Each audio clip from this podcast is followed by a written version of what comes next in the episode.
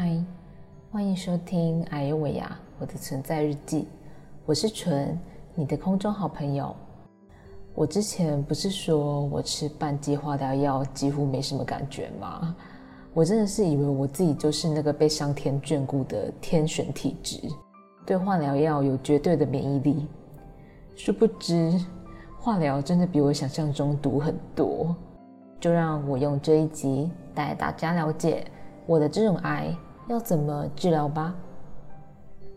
在台湾发生脑癌，医生都会倾向用开刀的方式把大部分肿瘤取出，会给你一小段修复期，就开始做第一次的治疗。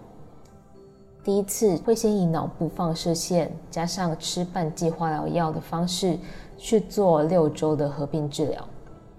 这个治疗结束后，医生会安排做核磁共振，看治疗的效果。通常只要片子看起来很正常，之后的治疗就会开始以全剂量的化疗药辅佐止吐药，吃的频率就是吃五天休四周。呃，至于要吃多久，就是每个医生自己去评估效果，还有这个药对肿瘤的毒杀有没有效。不过至少我目前的初步治疗都算蛮顺利的，所以我在往后的日子就是控制好生活作息，吃该吃的东西，让自己每天都很开心，还要与化疗药和平共处就可以了。但因为化疗药是一种副作用很多的药品，就像吃进一群格杀勿论的军队，好细胞、坏细胞，通通都给你杀下去。所以我在吃药周期的副作用就是反胃、不想进食、头痛、疲劳加上便秘，一直维持到吃完药后的三天才慢慢消退下来。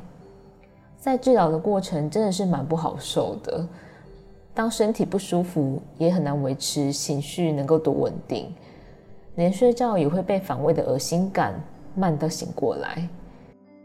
所以我深深能体会很多癌友对化疗这两个字有多排斥，也为着每个正在治疗的癌友感到很佩服、很伟大。因为这条路从来就不是人口中定义的平安的路，甚至会有很大的心理压力。我想从来就没有人会主动想要走上来吧。不过至少这条路是可以让自己被当头棒喝、瞬间清醒的路。嗯。至少对我来说是这样啦。